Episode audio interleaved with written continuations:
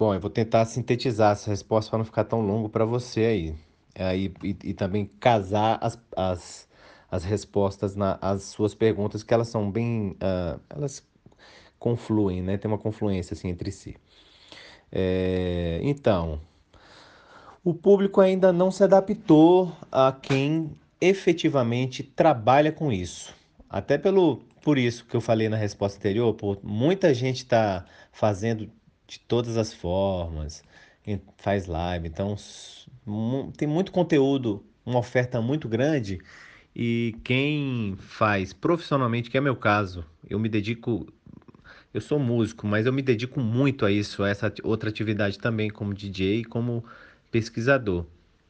Então, o público, claro, sabe que a gente faz isso, mas ainda não colou, assim, não comprou a ideia de, de pagar mesmo para isso. A gente está fazendo aberto ainda, estamos fazendo uh, de uma forma que é só entrar, chegar no, no, no, no link do Acervo Origens lá no YouTube e, fazer, e entrar.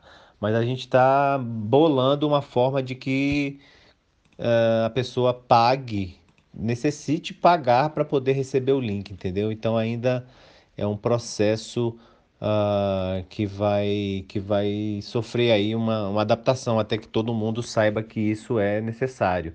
Afinal de contas, todo mundo pagava para ir no teatro, para ir no cinema, para ver um show, etc. E agora tem que pagar para para assistir essas lives, assim. Mas pelo fato de ter muita oferta de várias formas diferentes, Uh, quem, quem faz profissionalmente com, com qualidade não foi. Uh, uh, não teve, obteve vantagem nesse sentido, sabe?